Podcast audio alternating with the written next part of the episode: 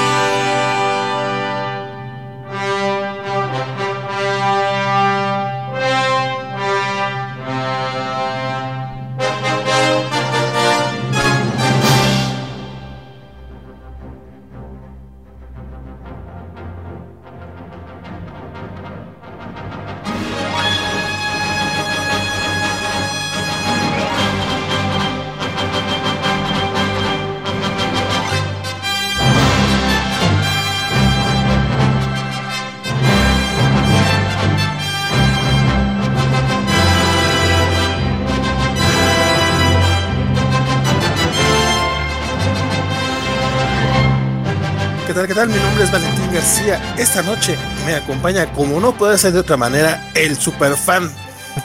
Hola a todos, ¿cómo están? Yo soy Guaco. Buenas noches. Y para esta transmisión especial, pues decidimos invitar a alguien también muy, muy especial. Creo que es la primera vez que nos acompaña en una transmisión en vivo. Mi estimadísimo. ¿Qué onda? ¿Cómo están? Bienvenidos. No, no, pero la cosa de que te, eso me pasa por no, no explicarle a la gente. Preséntese, muchacho. bueno, yo soy Pada, este, pues tengo un podcast ya desde hace muchos años llamado Capitán Pada y sus monitos, dedicado pues obviamente a cómics y a toda la cultura geek, de, de series, videojuegos y, y, televisión. Y pues bueno, eh, pues ya conociendo a los muchachos de la Covacha ya también desde hace muchos años. Y sí, pues este, ahí este, muchas gracias a Vale por la invitación y pues también compartir nuevamente el micrófono con Guaco también es, es, un placer y pues creo que se va a poner buena la charla. Sí, no, yo, también, yo también creo que sí. Hay, hay como material, material para, para, echar bien el chisme. Este, y pues antes que otra cosa, eh, les date así al, al, revés de como comentamos en este caso, el invitado primero, Don Pada, nos diga, este, pero para ti, ¿cuál es el legado más grande de, de Richard Donner en, en, el, sí, en el cine ñoño? Bueno, eh, sin duda alguna, pues obviamente, eh, vaya, y, y, lo platicaba en un programa en el cual también colaboró en, en las mañanas, ¿no? Eh, creo que sin su visión de Superman, sin sus películas de Superman, creo que hoy en día, y lo mencionaba el, el anfitrión de, de, de, este programa, Miguel Solís, eh, creo que no, hoy en día no podría existir un Disney Plus, ¿no? Por ejemplo, este, hoy en día no podría existir un HBO Max. ¿Por qué? Porque, vaya, creo que lo vamos a mencionar mucho en esta emisión, de cómo era, cómo era la frase vendedora, ¿no? De aquella película de Superman y, y es que tú creías que un hombre este, puede volar, ¿no? Y entonces a partir de ello nos demostró no solo que un hombre puede volar, sino también que un superhéroe puede tener un buen tratamiento en el cine, sino que puede ser algo serio, por llamarlo de alguna manera, y que sí, que se puede hacer una franquicia, además, aparte, aparte eh, eh, una franquicia cinematográfica a partir de un superhéroe, ¿no? Entonces, cuando no estaban de moda las películas de superhéroes, cuando se confiaba inclusive muy poco en la misma casa, ¿no? En la misma Marvel o en la misma Warner, no confiaban que sus productos pudieran ser un producto de esta, de esta magnitud. Es decir, claro que había seriales cinematográficos, claro que en su momento hubo la serie de, de televisión de Batman, pero el hacer una multifranquicia supermillonaria y poderosa, pues bueno, creo que no, no, no lo alcanzaban a comprender, ¿no? Y entonces, pues bueno, por supuesto que ese es su principal legado. Sin embargo, sin embargo, ya si me preguntas con qué te quedas de todo el trabajo de Richard Donner, híjole, la verdad es que para mí lo que fueron las cuatro películas de Arma Mortal y la franquicia de Arma Mortal me parecen una cosa maravillosa, este, y, y creo que dictó también mucho de cómo se puede hacer la típica película del body cop, de policía bueno y policía malo, pero, pero lo que hizo Richard Donner con este, con este, con este elenco me parece maravilloso, ¿no? Además, como solo solamente no hizo otra cosa más que crecer esa franquicia, es decir, ¿no? Eran Mel Gibson y Danny Glover, pero luego también Joe Pesci, pero luego también René Russo, entonces me parece magnífico, ¿no? Toda la, la tetralogía de Arma Mortal. Sí, no, sin duda, aparte creo que justamente Arma Mortal es una, es una manera, es una formulita, por así llamarlo, de acción comedia que seguimos viendo hasta nuestros días y que fue las primeras que yo vi. Don Guaco, cuéntenos usted, para usted, cuál, cuál es el más grande legado.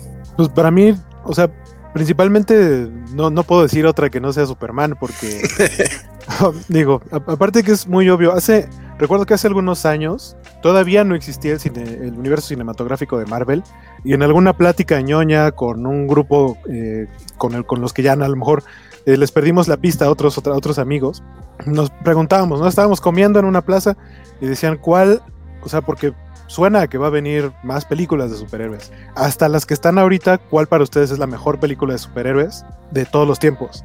Y hay quien dijo, no, pues la Spider-Man de Sam Raimi o Spider-Man 2, que, también está como en un nivel muy alto. Y yo les dije, pues yo les voy a ser muy sincero, para mí es Superman, porque sin esa no existirían las demás.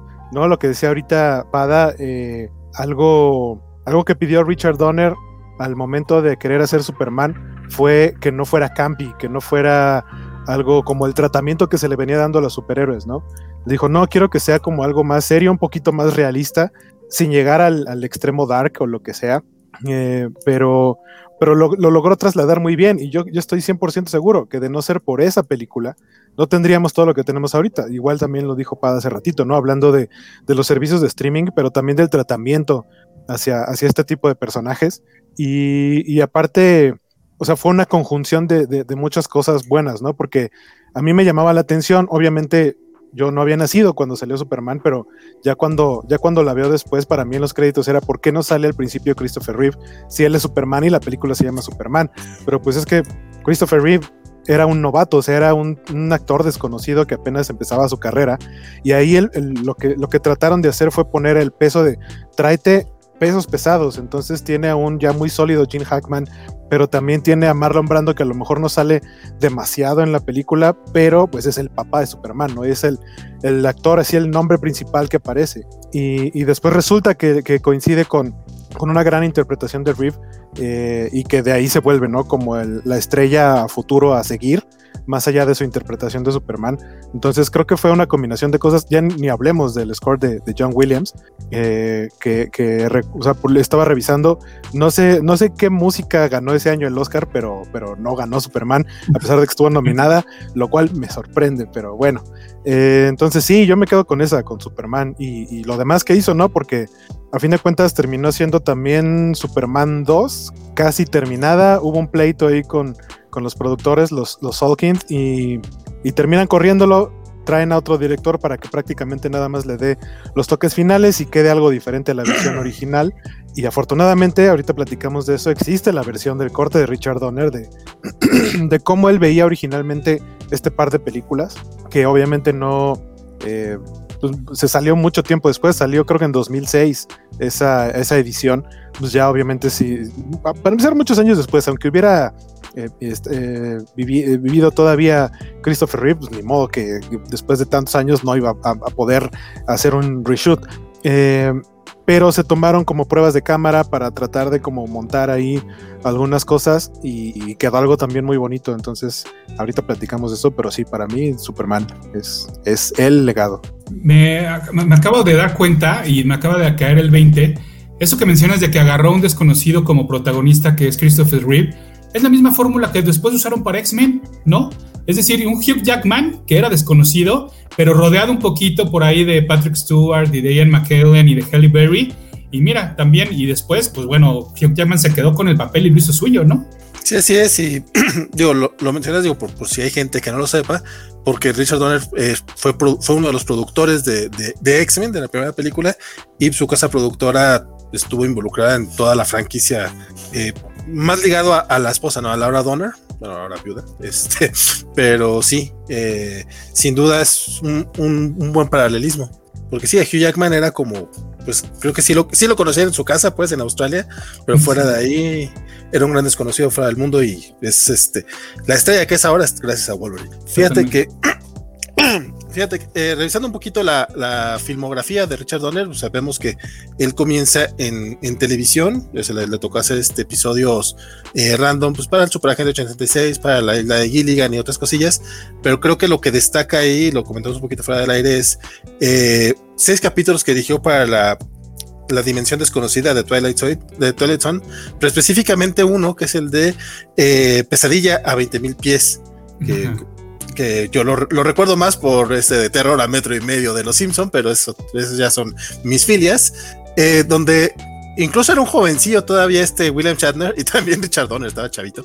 Este hicieron esta historia de del Gremlin que ataca un, un avión y que nadie le crea al personaje de William Shatner, ¿no? Al pasajero. Sí, es, es uno de esos momentos. De hecho, después se volvió a hacer en los 80, creo que no tiene el mismo el mismo punch que el, que el original de los 60, pero es uno, de esos episodios clásicos de la emisión desconocida que, que, es de Richard Donner.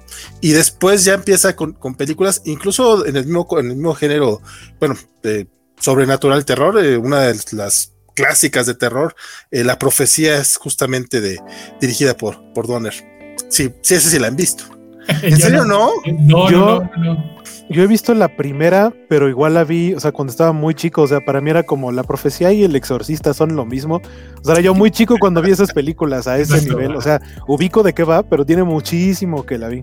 Sabes que yo eh, la vi hace poquito, hubo un, maratón de terror en Cinemex antes de la pandemia, pero ni tan hace poquito, ya tenemos año y medio en pandemia. pero bueno, eh, pre-pandemia hubo un ciclo de terror, justamente pusieron la profecía, eh, yo tenía sin verla, no sé, unos 10, 15 años, ni siquiera, eh, o sea, es de, estos, es de, estas películas que justamente con, el puro, con pequeños movimientos de cámara, con la manera en la que, bueno, pues obviamente toda la dirección, eh, te, te, si te hacen sentir ñañaras bien, bien cabrón. Este, la profecía es uno de esos clásicos de, de de terror que neta todo el mundo debería de ver y es justamente de Richard Donner previo justamente a, a Superman. Entonces se la, hace un par de años antes de, o sea, como que si el salto a Superman es eh, poco pues, interesante, ¿no? Entonces dirías que envejeció bien. envejeció muy bien, de hecho, de esa camada de películas de terror de los 70, como El Exorcista o El Bebé Rosemary, creo que todas han envejecido muy, muy chido. Porque justo voy en la mañana también eh, platicando de esto. Eh, yo tiene rato que no veo las, las dos de Superman de Richard Donner, pero este me da un poquito de miedo, ¿no? O sea, eh, digo, yo creo que la última vez que las vi habrá sido alguno, a lo mejor siete años, ocho años, y todavía, creo que todavía aguantaban. Hoy en día me da un poquito de miedo volver a revisitarlas, aunque sería obligado, ¿no? Debido a, a pues el fallecimiento obviamente de Donner, pero no sé ustedes si las tengan tan frescas. Yo tenía ganas de verlas ayer justamente. Creo que nunca he visto el, el cut de Richard Donner, pero pues justamente fue el que subieron a HBO Max. Lo platicábamos apenas la semana pasada con Waco, lo, lo, mencionamos un par de veces de que justamente es la versión que está en HBO Max. Era como, ah, mira, vamos a verla.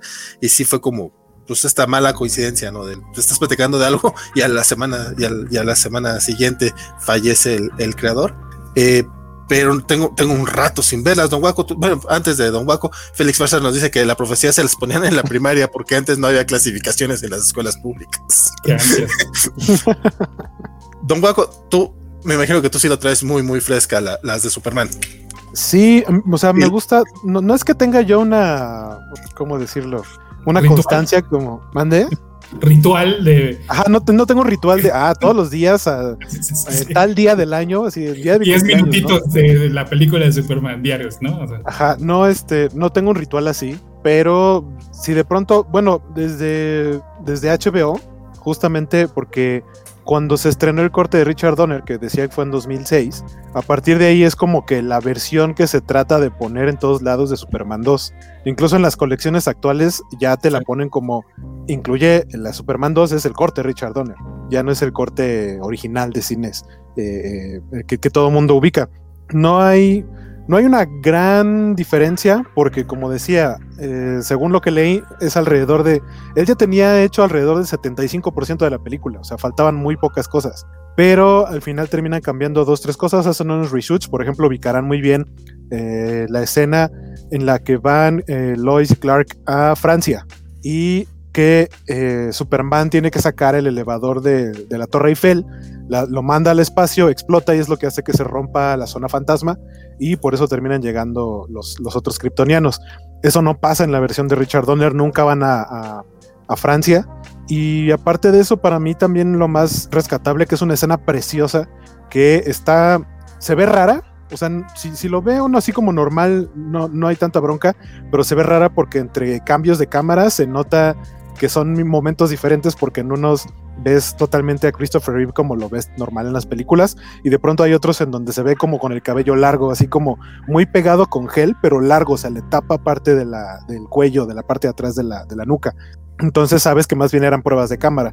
Afortunadamente es un buen nivel actoral, o sea, no nada más estaban ensayando, sino que también estaban tratando de hacer el deliver de la, de, la actuación, que es una escena muy bonita en la que eh, descubre Lois que, que, Clark es Superman, porque ella, ella lo descubre, ¿no? Ella dice, yo estoy seguro de que tú eres Superman, y él le dice, no, ¿cómo crees? Y entonces ella saca una pistola, y él le dice, no, pero ¿cómo vas a disparar? ella le dispara y él ya se queda así como de, ya me descubrió, se quita los lentes, hace este, este movimiento, esta, esta cuestión que hacía Christopher Reeve que a mí me gustaba mucho, que era eh, cambiar totalmente, ¿no? De sacar el pecho y estiraba un poco el cuello y cambiaba totalmente, de pasar de Clark Kent a, Superman se quita los lentes y así de, bueno, pues ya me descubriste si soy Superman. Le dice, oye, pero ¿cómo te atreviste a dispararme? ¿Qué tal que yo no era Superman y pues me matabas? Y le dice, ah, pues es que es una pistola de salvas. Y él se queda así como de, ah, soy un estúpido. Es una, es una escena muy bonita. Eso está agregado en el corte de Richard Donner. Fuera de eso no hay, como decía, grandes, grandes cosas porque aparte hay que recordar que los tres kryptonianos, los villanos, aparecen desde la primera película de Superman, pero solo salen al principio tantito. O sea, realmente sí habían grabado todas las escenas porque las dos películas se filmaron al mismo tiempo, pero este, para cuando se estrena la primera parte fue cuando hubo broncas y dijeron, Patín, eh, que se vaya Richard Donner. El Richard Lester estaba en la producción y le dijeron, tú termínala. Y, pues ya. Y la razón de que existe el corte de Richard Donner es porque eh, al parecer hubo gente, hubo como fans que se toparon, se encontraron, compraron, no tengo idea de dónde, algunas de las pruebas de cámara, entonces ellos hicieron sus propias ediciones, como para decir, esta era la versión oficial, ¿no? El, el Donner Cut eh, no oficial, y Warner dijo, no puedo permitir que estén distribuyendo esto, entonces se puso a, reconstruir con el material que tenían ellos, que era como el oficial, y hacerlo de una manera eh, decente, y salió en DVD y en Blu-ray, y, y, ah, aparte ah, hubo muchas escenas que se grabaron con Marlon Brando que no, que no habían salido en ninguna de las dos películas y que de hecho se utilizaron por lo menos fragmentos de voz para Superman Regresa. Todo lo de Superman Regresa que no se había utilizado es parte de este corte de Richard Donner también de Superman 2. Este, y, ¿Y qué otra versión hay? Bueno, la primera película de Superman existe, yo me enteré hace poquito porque aparte creo que es la primera vez, hace unos cuatro años, en 2017 sale un Blu-ray, eh, de hecho por acá lo tengo, así lo encuentran, como Two Film Collection, y son dos, dos Blu-rays de la película de Superman, el primero es la versión remasterizada que dura como dos horas y media, y la otra es una edición de tres horas, dura como tres horas cinco minutos. Son 40 eh, minutos extra de material que resulta que solo se habían visto cuando la película de Superman se estrenó en televisión en Estados Unidos y nunca más se había vuelto a ver esa película. La hicieron en formato Blu-ray, lo sacaron así. El día que yo vi esto en Amazon dije, no sabía que existía un corte de tres horas de la película de Superman. Y este, y la compré, me puse a verla y es muy divertido. me gustó mucho porque, si bien las escenas que no se incluyen en el corte original a lo mejor no son significativas para la trama, sí lo son para el crecimiento del personaje.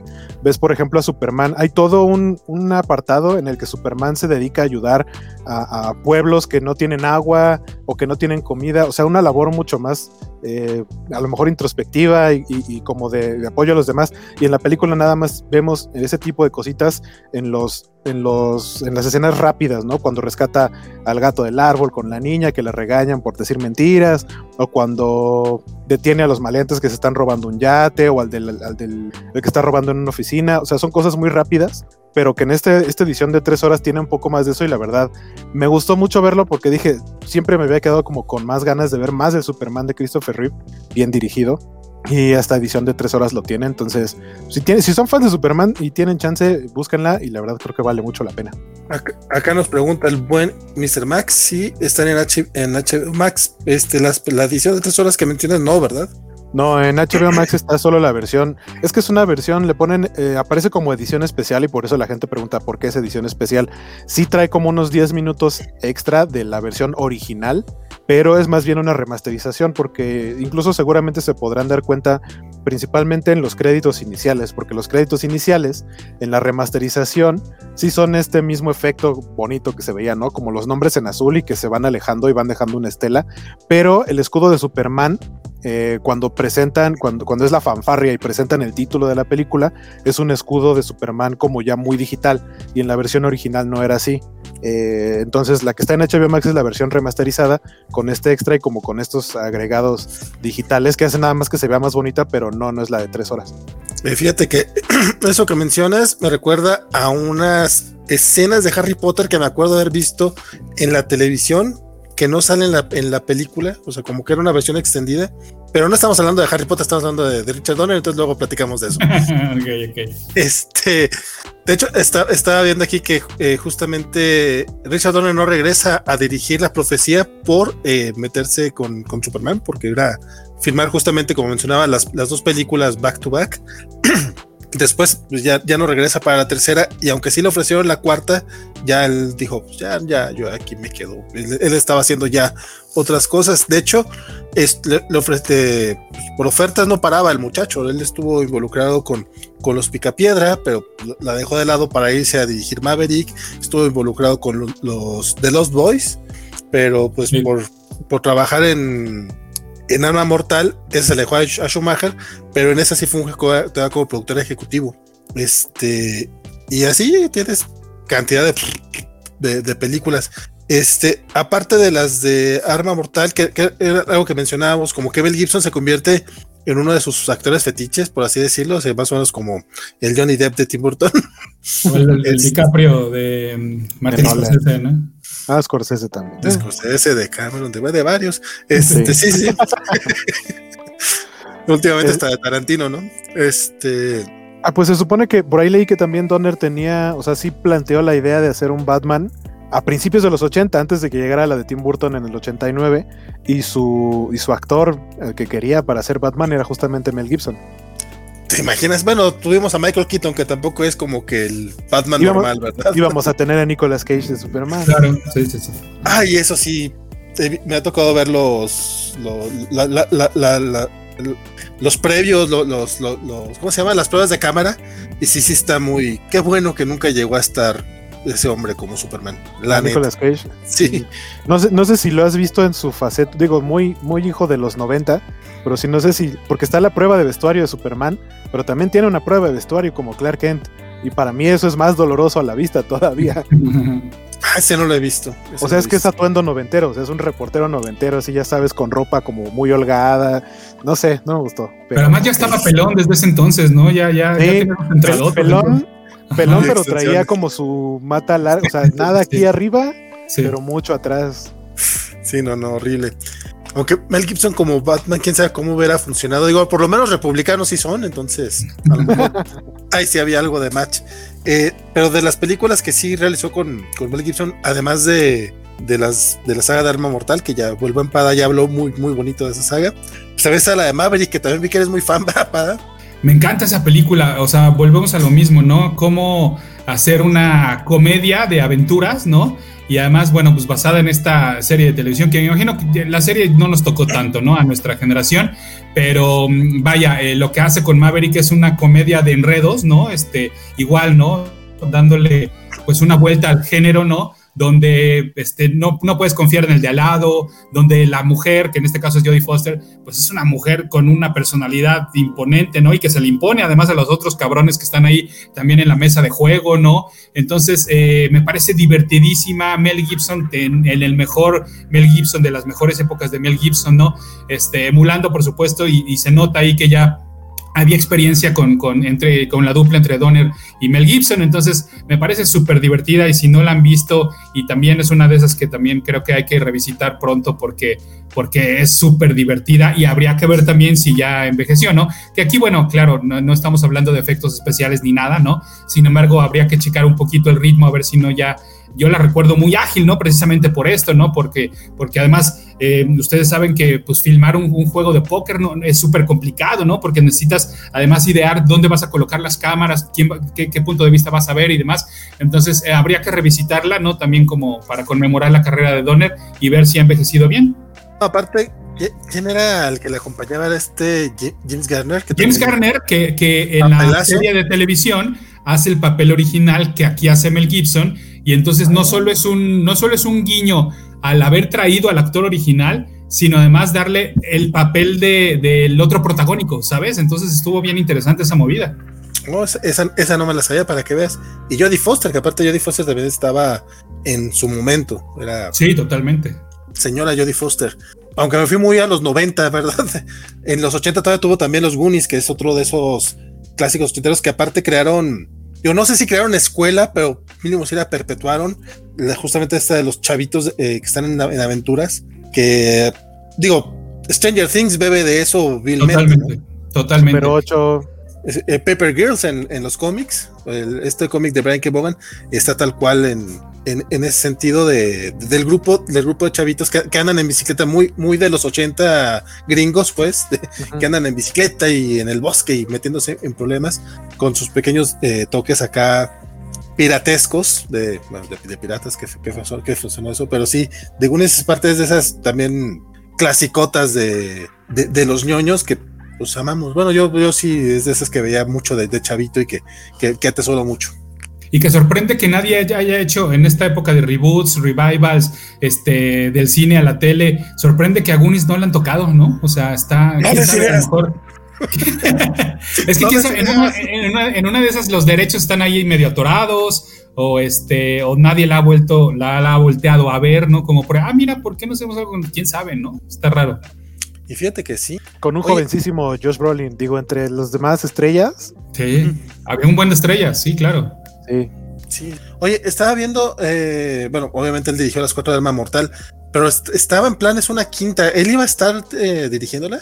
Ah, fíjate que no sé y estaría, estaría interesante averiguar algo por ahí, pero no lo sé, ¿eh? No lo sé. Digo, por la edad se antoja un poco difícil, pero de, de por sí, por la edad ya este, este Glover ya, ya era too old for that thing, ¿verdad? es cierto, es cierto. Desde la, desde la primera. güey, ya, ya, ya, tienen tiempo. Se, se, supone que sí está involucrado, porque de hecho no tiene mucho la noticia, es del año pasado, cuando Mel Gibson dijo que sí iba a haber una quinta parte de, de Arma Mortal, y según yo sí estaba involucrado Donner como diciendo, voy a regresar a dirigirla, pero pues ya no alcanzó. Digo, si va a haber Indiana Jones 5, que, que no haya Arma Mortal 5. Sí, sí, no, la de Arma Mortal como película la veo, lo que se me hace complicado. Bueno, ya, ya ahorita es, ya es imposible, se me hacía complicado por, por la edad de, de Donner. Digo, como quiera, Spielberg y Lucas todavía que andan en los 70, 80, ya, ya, andan, ya andan tirando en los 80, ¿verdad? También ya están grandes. Ay, perdón, vamos a dejar de hablar de, de edades porque me, me, pongo triste. Este, otra, otra de las películas que son así como muy icónicas de él, que, que lamentablemente ahorita ninguno de los tres la, la, tenemos muy fresca, que digamos, es Lady Hawk, que fue de estas películas de fantasía, que con Michelle Pfeiffer, por cierto, véanla. Eh, no solo a Michelle Pfeiffer a la película. Yo la recordaba, les, les comentaba aquí a, a, ustedes que yo esa la recordaba como El hechizo de Aquila, que me tocó verla uf, ya hace como 20 años. Ya era vieja cuando yo la vi, vamos, la película. Eh, y pues que no, no, han tenido chance de verla, que se llama Lady Hawk, al menos el nombre original, acá se llama el Aquila, y que luego sale en referencia, nos decías, Guaco, que incluso en, aparece en Ready Player One en el libro. Ajá, estamos platicando ahorita fuera del aire que, Lady Hawk es una película que yo ubico justamente por el libro de Ready Player One, porque en la película no es una referencia que hagan, si acaso a lo mejor lo mencionan, la neta no me acuerdo, pero en el libro es muy constante que hablan de eh, Lady Hawk, pero en la versión en español del libro, que tiene traducción de español de España, la película se llama Lady Halcón, Entonces, o sea, yo ubico el nombre de Hechizo de Aquila, pero, pero Lady Halcón no. Entonces era como, ah, seguramente es una película que no he visto. Y si la llegué a ver, la llegué a ver seguramente muy chico, entonces la neta no la recuerdo. Acá dicen que no me atrevo a comparar a Stranger Things con los Goonies, aunque le gusta Stranger Things el Félix Farsar. Eh, no lo comparé, dije, eh, digo que bebe Stranger Things de, de, Goonies, se inspira completamente en ese, en ese trope. Eh, Samuel Franco dice que él ya se acordó que era esa versión de Superman que iba a dirigir Tim Burton y con Nicolas Cage estaba escrita por Kevin Smith, cobacho de corazón, of course. Este, no, mm, no solamente Kevin Smith sí hizo un guion, pero como en las primeras etapas. O sea, tuvo como guion y revisiones, pero ya cuando estaban en nivel de producción, Kevin Smith ya no formaba parte del proyecto. No, y aparte, eh, búsquense ese, ese video, está en YouTube, de cuando da una una charla en una universidad, Kevin Smith explica todo el proceso de, cuando le invitaron a escribir ese guion. Es muy divertido. De hecho, de hecho el, tal cual, el documental de, de, qué pasó con la película de Superman, la pueden encontrar en YouTube. En YouTube está el documental completo, dura un poquito menos de dos horas, creo. Este que está, es de John Schnepp, que falleció en 2015 el que, el que hizo este documental, pero ahí no solamente tiene el punto de vista de Kevin Smith, sino que también fue a entrevistar a Tim Burton, fue a entrevistar a John Peters, que es del que se burla Kevin Smith en su speech eh, como productor de la película, y aparte consiguieron un montón de material y de cosas de producción bastante interesante. Chequenlo, está en YouTube, busquen eh, whatever, eh, no, este, What Happened, Superman Lives, What Happened, o algo así se llama. Tiene un nombre muy largo, muy raro. Sí, una de las películas que, no, que puedo decir que no me encantan de, Richard Donner, pero que he visto por lo menos dos o tres veces. Ah, bueno. Este, así pasa, yo veo películas que no me gustan más de una vez. Ah, maldita sea esa película que no me gusta, Play. La voy a ver, pero enojado. Me sucede, digo, me tocó ver este. Ya no, me había gustado Justice League y vi, el Snyder Cut. ¿Qué te digo? La, pero bueno, eh, en este caso fue la de la de Scrooge, creo que le pusieron Los fantasmas contraatacan o algo así. Ah, sí, sí, sí, con Bill Murray. Ajá, sí, una película de Bill Murray que era pues, una versión actualizada para los 80 de, un cuento de Navidad de, Charles Dickens, que pues sí, obviamente querían agarrar un poco bastante la, la fama de Bill Murray en los cazafantasmas. Fantasmas, Bill Murray, va, va, a huevo. Ahí nos dice Héctor McCoy, dice The Death of Superman Lives, What Happened. Ese es el nombre del documental. Chequenlo así en YouTube. Dice Samuel, qué basura de película, solo la veré dos veces más. Sí, así es. o tal vez tres. Si se dejan, mira que Iron Man 3 la vi, la he visto como cuatro veces o cinco. No. Ya en la tercera fue cuando dije, mira, ok, no está tan mala, eran mis expectativas. pero, eh, pero no estamos hablando de Iron Man 3. No, Scrooge, este, quizá es un poco más eh, mi bronca con Bill Murray, que me gusta cuando tiene un casting muy, muy grande, que hace que él solo sea el patán del equipo, pero cuando está él solo, híjole, hasta en Flores Rotas tuve problemas con, con, con él. Pero, pero esas películas que pues ponen en la tele o están ahí y uno termina viéndolas porque pues, hay fantasmitas. Eh, no sé si a ustedes, no sé a ustedes qué les parece esa película. Yo, yo no recordaba la neta no recordaba que, que, que, fuera Richard Donner. Hasta ahora, esta semana, el buen eh, Rolando Muñoz, muy, muy fan de los cazafantasmas y de Bill Murray, eh, lo estuvo recordando ayer. Eh, bueno, ayer que falleció, que se ve la noticia que falleció Richard Donner. Estuvo diciendo, también dirigió esta. Y yo, ay, cabrón. ¿Tú, sí, yo, sí recuerdo haberla visto igual, o sea, de, como dices, ¿no? Pero que la pasaban en la tele en un fin de semana y a lo mejor si tenía que ver con época navideña, pues porque Charles Dickens y cuento de Navidad y así la pasaban. Para mí era como de, ah, es el tipo de los cazafantasmas en la historia del cuento de Navidad y era como de, ah, ok. Pero sí, o sea, también no la recuerdo así como de, ay, me encanta esa película. No. Y la, y la, última película que dirigió Richard Donner, este, en español opción Muerte Súbita, se llama Sixteen Blocks. Por acá nos decía alguien que era el, de hecho fue alguien que no, no, se pudo quedar al programa, pero sí nos dejó su, opinión. Luis Juárez dice eh, que para él, esa película Sixteen Blocks es el final perfecto para Die Hard. De hecho, sí, como que es una película todavía de, un. Es con Bruce Willis sobre un. sobre un, un cuate cualquiera, alguien sin superpoderes o que no puede tirar este helicópteros con una moto como en arma, eh, como en como, como en Duro de Matar 4. Y sí, cierto, o sea, sí tiene ese feeling, no lo había cachado así. Según yo, Richard Donner no, no tuvo nada que ver con Die Hard en ningún momento, ni como productor ni nada, pero por lo menos sí tiene esa última película que, que no tuvo mucho éxito comercial que yo recuerde. No, y de hecho le fue mal en crítica, según yo en crítica, o sea, fue, sí fue un flop, fue un fracasote su, última película. Yo la he llegado a ver en la tele y la verdad es que es de esas películas que también son como para, así del fin de semana, ah, le están pasando, pues me quedo a verla porque a lo mejor no es una grandiosa trama y así, pero es una buena película de acción con Bruce Willis, en papel de Bruce Willis, eh, que se tiene que enfrentar a... Él es, un, él es un policía, la trama es muy simple, él tiene que llevar, son 16, 16 eh, blocks, 16 calles, porque tiene que llevar, tiene que atravesar 16 calles para llevar a un, eh, no es un convicto, es un criminal, pero tiene que declarar en un juicio pero resulta que tendría que echar de cabeza a algunos policías. Entonces, por supuesto que hay gente que va a tratar de matarlo para que no llegue al juicio y no declare y, no se les caiga el teatrito. Pero eh, Bruce Willis, dentro de todo lo borracho patán que puede ser tal cual como un personaje de Bruce Willis, este, es muy derecho y dice, no, pues yo lo tengo que cuidar y es mi deber llevarlo hasta la corte para que el señor declare. Entonces lo tiene que estar protegiendo a lo largo de todas esas calles. Este, testigo protegido, dice Félix Farsar, exactamente. Pero, o sea, al principio todo parece como muy sencillo, ¿no? Como nada más estoy custodiando a esta persona y en 15 minutos llegamos, ¿no? Y termina siendo algo así, que, se, que hay tiroteos de todos lados y se tienen que estar escondiendo en edificios y, y en autobuses. Es una cosa, es una cosa bastante, para mí, entretenida dentro del género. Sí, no, eh, justamente a mí también me parece una película bastante entretenida. Recuerdo que la vi en su momento. También no es una película que haya revisitado o que busque para revisitar. Vamos, no es Iron Man 3 para verla cinco veces. Pero sí, recuerdo que a mí se me, pareció bastante. También en aquel tiempo yo tenía la, eh, mente de que es ah, una película con Bruce Willis, por lo menos me voy a divertir. Últimamente ya no ha sido tan así, ya no ha sido tanta la garantía. Pero en ese tiempo creo que todavía, todavía lo, valía. Y sí, pues, queda como la la última película de, Richard Donner. Qué curioso. Y ya del 2006, o sea, ya, pues ya es un rato, ¿no?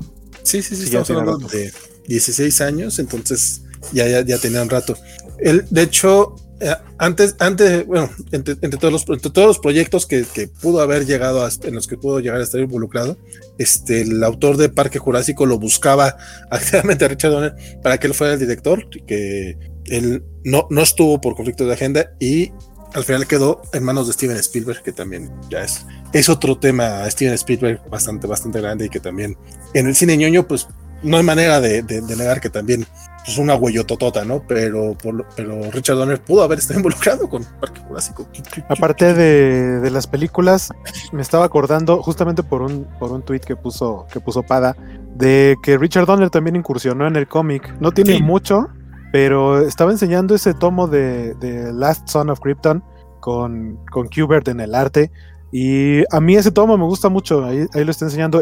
Lo, escribe junto con Geoff Jones, que Geoff Jones era asistente de Richard Donner en sus producciones, eh, cuando, como, cuando Jones como que empezaba, era asistente y después empieza a trabajar como escritor y ya termina después este, explotando, ¿no? Como, como uno de los creativos dentro de Marvel y DC.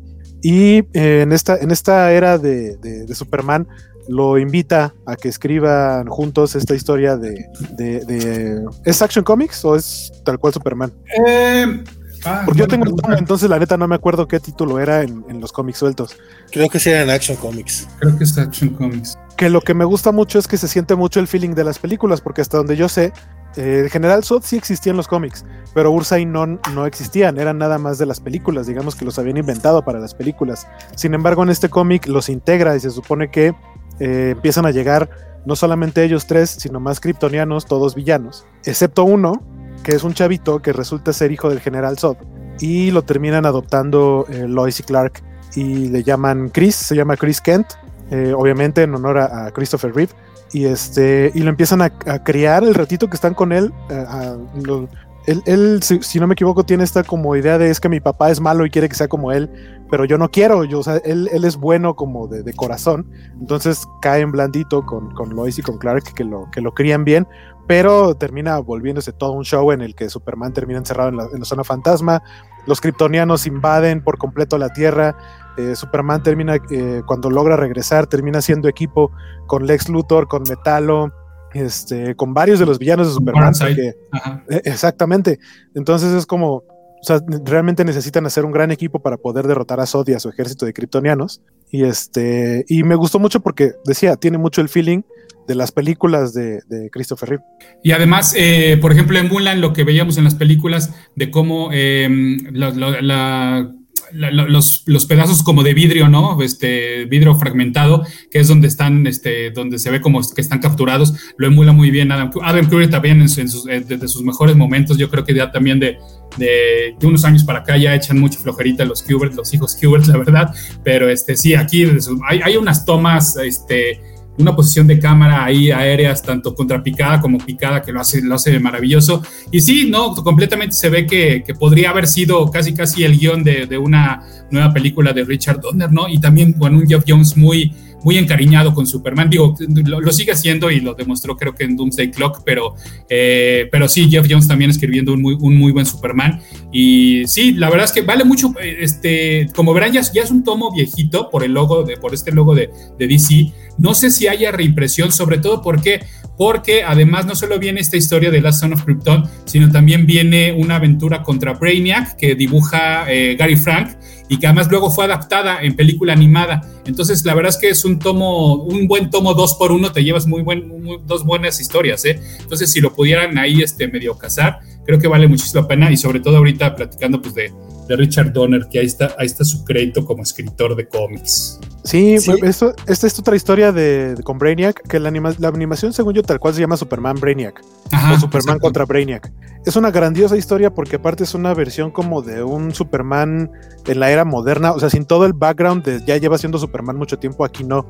Y, creo que parte de lo importante en esa historia con, con, con Brainiac es que él se enfrenta por primera vez a Brainiac es un, es un villano o es un rival eh, tan poderoso que no lo puede contener eh, rápido, se le da batalla, pero lo pone en una posición difícil entre enfrentarse al villano que es Brainiac y tratar de, ir a ayudar a su familia, porque por ahí hay una situación con, con Jonathan Kent. Entonces, Superman o Clark está, o sea, no, tiene muchos poderes, pero no es Dios, ¿no? Se supone, no es un Dios, no se puede dividir, eh, no puede estar en todos los lugares al mismo tiempo, entonces él debe tomar la decisión de prácticamente salvar a la Tierra o ayudar a su papá. Y la verdad es que creo que también está bastante, bastante bien escrito. Y como dice Pada, es un gran tomo dos por uno, si tienen chance consíganlo porque está muy bueno. Y con Gary Frank, insisto, en el dibujo que con, también ha hecho Mancuerna Geoff Jones, pues bueno, lo acabamos de ver con eh, con Doomsday Clock y también hace, eh, están haciendo Geiger, ¿no? Es con Gary Frank, con quien está. Ah, mira, sí, pues, ok. Sí, de hecho ya tienen varias, varias cosas. Gary Frank prácticamente solo está trabajando con Jeff Jones. También sí. Batman Air One, este, hicieron Doomsday Clock, hicieron Three Jokers, hicieron, si no estoy mal, también hicieron el de Superman de Secret Origin, creo que también es con Gary Frank. O sea, sí, ya tienen sí, Secret, Secret, Origin es de Gary Frank. Que el, que digamos que el, no, no ya por la, llamarle el chiste, sino más bien el plus para mí, como fan de las películas de, de, Superman de Donner, es que Gary Frank dibuja a Superman como si fuera Christopher Reeve. Entonces es, eso es muy padre. Sí, sí, sí. Dice por acá, este, Bernardo Ortega, que ya se sumó a la conversación, dice, uy, pero Doomsday Clock y Three Jokers no me gustan para nada, esperaría que este cómic sea mejor. Sí, no, no tienen nada que ver, aparte, sí, no, no, no tiene nada que ver una cosa con la otra, nada más el equipo creativo, pero creo que también Jeff Jones, el de hace 15 años, era otro Jeff Jones esos cómics de, que, nos, que, escribió junto con Richard Donner eh, aparecieron aquí en México, eso sí los llegó a publicar aquí Editorial Beat, me acuerdo que yo sí los seguí con mucho, con mucho gusto, salieron incluso en grapas, por ahí los debo tener en alguna caja, de esas que los niños tenemos, las cajas ahí amontonando los cómics, pero sí estaban bien chidos, a mí sí me acuerdo que me gustaban mucho. Yo creo que ya lo, se los comenté fuera del aire, no, no es que Superman, el Superman de Donner sea muy mi hit, eh, no, no me tocó de, de, chavito y no, vamos, yo llegué con el Superman de Barn, que era poco distinto al, a lo que se había visto antes, tanto en cómics como en, como en serie. Entonces, todo este tema de los cristales no me gustaba hasta que leí justamente estos cómics de, de que, que, escribió con Donner Jones. Y como mencionas, el trabajo de Kubert está ahí brutal. Brutal, brutal, brutal. No es mucho lo que escribieron, ¿no? Un arco dos. No, después también, después también hubo otra saga, justo estaba checando el año y no me y, sí, también no me acuerdo si es con el mismo este, Kubert, pero el de Escape from Bizarro World, que también fue un trabajo para Action Comics y que ahonda pues un poquito en la mitología moderna, por llamarlo de alguna manera, de Bizarro, que Bizarro también aparece en este Last Son of Krypton, pero este, bueno, pues aquí ahonda, te digo, un poquito más en la mitología de Bizarro y este corrió de la, del 855 al 857 de Action Comics, es decir, tres numeritos, también una, una este, saga cortita, donde, donde también hicieron mancuerna Geoff Jones, Richard Donner y, y, y Dice el buen Julián Ramírez que está haciendo su lista de cosas que debe hacer antes de película, película extendida de Superman, documental de Superman, cómic de Superman, cosas que no sabía pues qué bueno que, que, esté sirviendo el programa para eso, compadre. Y Bartek dice que si Geoff Jones, antes de que lo corrompiera Hollywood, no, compadre, llegase tarde. A Geoff Jones ya lo ha corrompido Hollywood desde mucho antes. Justamente por eso trabaja con Donner en este cómic, como mencionó bien Waco. Eh, antes de entrarle a los cómics, Jeff Jones fue asistente de Richard Donner durante mucho tiempo. Ya tenía esa conexión con Hollywood, ya, ya, ya, había, sido, ya había sido corrompido por el mal. Perdón, me equivoqué. Y, Perdón, es que no es con. Este de Bizarro World no es con Adam Kubert, es con Eric Powell, el de, de Goon. Ah, canijo, ¿ese es de, Donner también? Sí, sí, sí. E, ese lo tengo. De hecho, lo tengo muy a la mano. Le, voy a echar una leída. Se me olvidó, ese, sí lo tengo en grapas y se me olvidaron sacarlos, pero ya si lo hubiera sacado no lo hubiera cagado, ¿verdad? Con el nombre del artista, pero sí, ya este, verifiqué. Sí, sí, sí, ya me, ya, ya me acordé de esa serie y también es que el arte de Powell es muy, muy particular. Sí. Mira tú, sí. Este dice, ah, no, ya lo, ya de Julián Ramírez. Eh, pues yo creo que ya el, plan era hablar un poco, un poco al respecto. No, no, hay manera de meternos a hablar película por película en este momento porque no acabamos. Aparte, a lo mejor, no, no a lo mejor, o sea, no, hemos visto toda la filmografía de, de Richard Donner, pero sí, sin duda, sí, sí marcó, sí, sí marcó, pues lo, decía al inicio, ¿no? No solo el cine de superhéroes, sino el cine ñoño tal como, como lo vemos, e incluso para mencionabas tú, eh, probablemente la manera, el tipo de entretenimiento que, que, tenemos ahora tiene mucho que ver con lo, con lo que hizo Richard Donner. Spider Games canjeó unos cobacholares, ¿no? Sí, ah, de hecho, sí, eh, eh, era lo que iba a mencionar, me estaba haciendo güey, obviamente, porque... Eh, Pensé que no lo había visto. No, no, es que eh, canjeó un, este, haz lo tuyo, Bart, y quiere que, quiere que diga, Freddy, ya vine, pero pues no lo voy a hacer, o sea, olvídalo. Otra vez. sí, claro, no, no. creo, creo que ahorita, ahorita que estamos hablando de los cómics, creo que el último trabajo de Donner fue justamente en el relativamente reciente Action Comics 1000, en donde ya ven que han destacado estos especiales que son como más chonchos, en donde invitan a muchos artistas y muchos escritores. Ahí tiene una historia con arte muy bonito de Olivier Coapel, de justamente también los que es Richard Donner con Geoff Jones y se llama The Car, en el que hablan del, del auto de la portada del Action Comics número uno. Está muy bonito. Si tienen ese cómic, supongo que ya lo leyeron y si no, si tienen chance de leerlo, está muy bonito el, el Action Comics. Sí, bueno, como todas las antologías de DC, sí, unos mejores que otras, pero sí, en general está bastante lindo. Este, Félix Farsar también canjeó cobacholares, este, mandó este mensaje destacado preguntando cuál es la película que más ocasiones he visto. Y probablemente hay un empate ahí entre El Padrino y Los Vengadores. Eh, los Vengadores, sé que la he visto en cine por lo menos 11 veces, incluyendo el restreno de hace un par de años, de unos 2, 3 años y una función especial que me tocó ver con un, eh, con un avance extendido de, de los Guardianes de la Galaxia. Entonces, como 11 veces la vi en cine, más las que haya visto en tele. Y El Padrino, pues solo la he visto en cine, creo, una vez o dos veces, pero cada año es uno de mis rituales de Año Nuevo. Aquí en familia la vemos, vemos El Padrino. Entonces, por lo menos la veo una vez al año. Esas son mis películas que más he visto. Qué curioso, yo nunca he visto El Padrino. bueno, qué curioso. Yo la vi hasta hace 15 años porque un amigo de verdad llegó con los DVDs, me los aventó en la cara y me dijo, te sientas a verlas. Sí, pues. A mí, me han, a mí me han amenazado de maneras similares.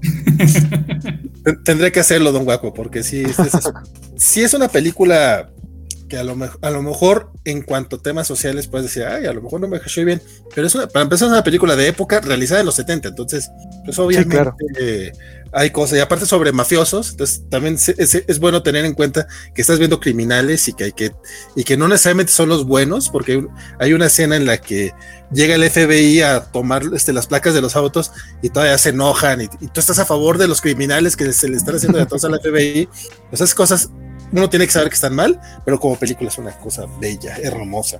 De hecho, eh, justamente para, Long Halloween, de Long Halloween de, de Jeff Rabbit in Sale, hay escenas calcadas, lo, mencionamos justamente esta semana sale un en autos dedicado a esa, a esa serie de Jeff Rabbit in Sale y le toman tantas cosas al padrino que que al final me puse a enumerar un poquito de las que sí alcancé a cachar. Pero no es, una, no es un programa de sobre el padrino, es un programa sobre Richard Donner. Y pues ya vamos eh, cerrando, cerrando este, este, tema. No sé si tengan unos últimos comentarios. Empezamos con Waco. Pues híjole, ah, decía en, mi Twitter algo que pues obviamente descubrí desde hace bastantes años y que me, me parecía un dato curioso, o por lo menos curioso para mí, decir, mira, el director de mi película favorita de superhéroes de todos los tiempos cumple años el mismo día que yo. Entonces, de cierta manera es como una especie de lazo, ¿no? De decir, ah, alguien cumple años el mismo día que yo. Alguien importante que está relacionado a algo que, que por lo menos en mí generó un impacto muy fuerte en, mi infancia, a pesar, decía, de, de, no haber yo existido todavía cuando salió eh, la primera película de Superman, pero que recuerdo perfectamente que cada que me llevaban al videocentro, y me preguntaban, ¿qué quieres que rentemos? Era, o sea, mi, top siempre era Superman, o sea, cualquiera de las de Superman, hasta la 4, eh, y, ya después algunas de las otras como Tortugas Ninja, no sé, pero siempre era como quiero ver Superman y quiero que me renten esa película. Entonces, eh, pues ya estaba grande, eh, que descanse en paz. Richard Donner deja un gran legado, muchas, muchas películas y por ahí estaba viendo una anécdota que tenía Jim Hackman de cuando lo lo estaban convenciendo para ser Lex Luthor, él usaba bigote y decía que no se quería quitar el bigote. Dijo, yo no me voy a quitar el bigote para hacer este personaje. Y Richard Donner, en una de las pruebas, de, como, como tipo casting, le dijo, si tú te quitas el bigote, yo me quito el bigote. Así de comprometido estoy con este proyecto. Y Jim Hackman dijo, bueno, entonces se fue a su camerino, se afeitó regresó y le dijo a Richard Donner, este, mira, ya me quité el bigote, vas tú. Y Richard Donner procedió a jalarse el bigote porque traía uno falso. Ah, qué culé.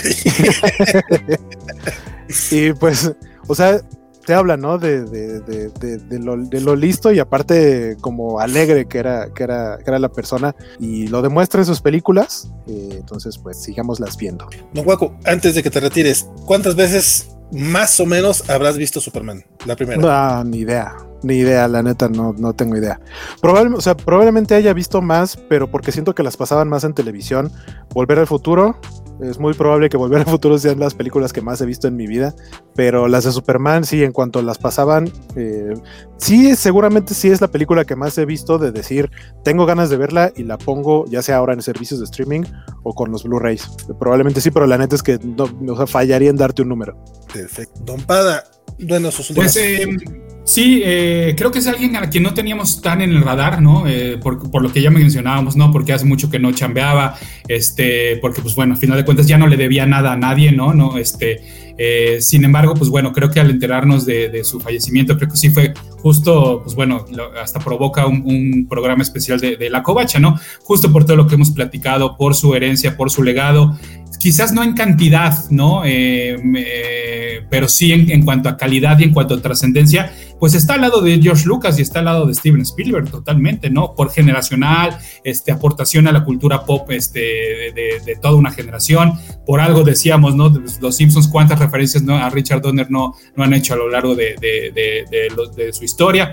Entonces, pues sí, ¿no? Por, por, por, estos microuniversos creados en Superman, en Arma Mortal, en los Goonies inclusive y demás, pues bueno, sí es, es un hombre que deja un, un gran legado y que fue muy asertivo en los proyectos en los cuales este, eh, colaboró y, dirigió, ¿no? Es decir, son más sus, o sea, o sea, los que hizo, los que hizo bien, los hizo muy bien y trascendieron, ¿no? Y, siguen trascendiendo. Claro, como en todo, este, pues tiene sus películas más flojitas, como la que ya mencionaban de Bruce Willis, o como por ahí Assassins con, este, ay, creo que es Contravolta, o no me acuerdo con, con quién. Con, que también con banderas. Ah, Antonio Banderas. Con Antonio Banderas, exacto. Que pues bueno, obviamente no, no, no, son sus entregas más, más memorables, pero bueno, pues no, no le puedes atinar a, todo, ¿no? Pero a lo que latinó, le atinó bastante bien. Así que es momento de, recuperar otra cosa que también fui a desempacar, que es esta gorrita de, Arma Mortal 4. Ahí estamos. Que a mí me gustan mucho, todas las de Arma Mortal me gustan mucho, todas, me muchísimo, todas. Así es. Nos dice Félix Fasar que gracias, Don Pada, paletas de Grogu para todos. Paletas de Grogu de ahí de la. Ay, no me acuerdo, de la heladería Escandón.